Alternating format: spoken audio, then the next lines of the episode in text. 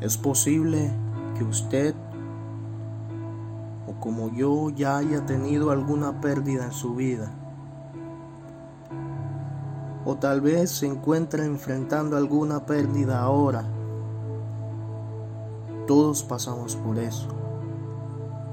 Y en esas horas es un alivio poder compartir, llorar y orar con un amigo, con un hermano.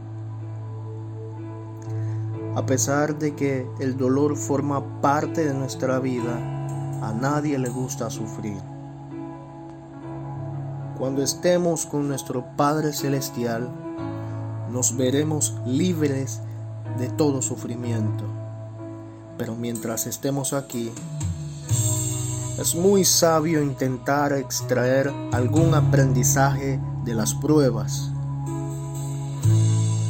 Al contrario de lo que muchos piensan, eso no es imposible.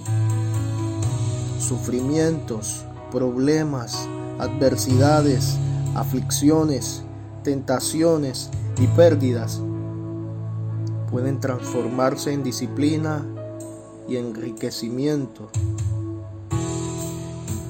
en un importante entrenamiento espiritual aplicado por el Señor.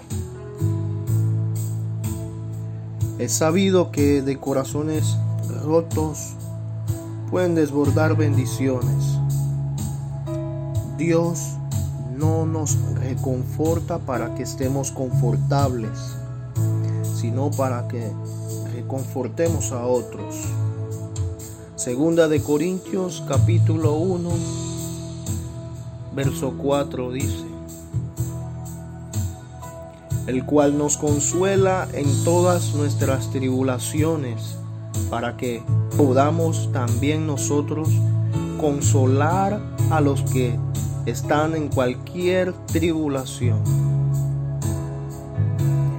Además, siempre que atravesamos un momento difícil, un momento de prueba, Dios nos da la gracia para afrontarla. Por lo tanto, las pruebas se transforman en triunfos, las pérdidas se transforman en ganancias en bendiciones disfrazadas o en ángeles camuflados por un breve momento. Mensajeros celestiales que vienen a bendecirnos y tornar nuestra imagen a semejanza del Hijo de Dios. Los sufrimientos y las dificultades producen algo sensiblemente significativo en nuestro carácter. Acepte la invitación que el propio Jesús nos ha hecho. Mateo 11, 28 al 30. Ustedes viven siempre angustiados y preocupados. Vengan a mí y yo los haré descansar. Obedezcan mis mandamientos y aprendan de mí pues yo soy paciente y humilde de verdad. Conmigo podrán descansar. Lo que yo les impongo no es difícil de cumplir, ni es pesada la carga que les hago llevar. Que Dios te bendiga.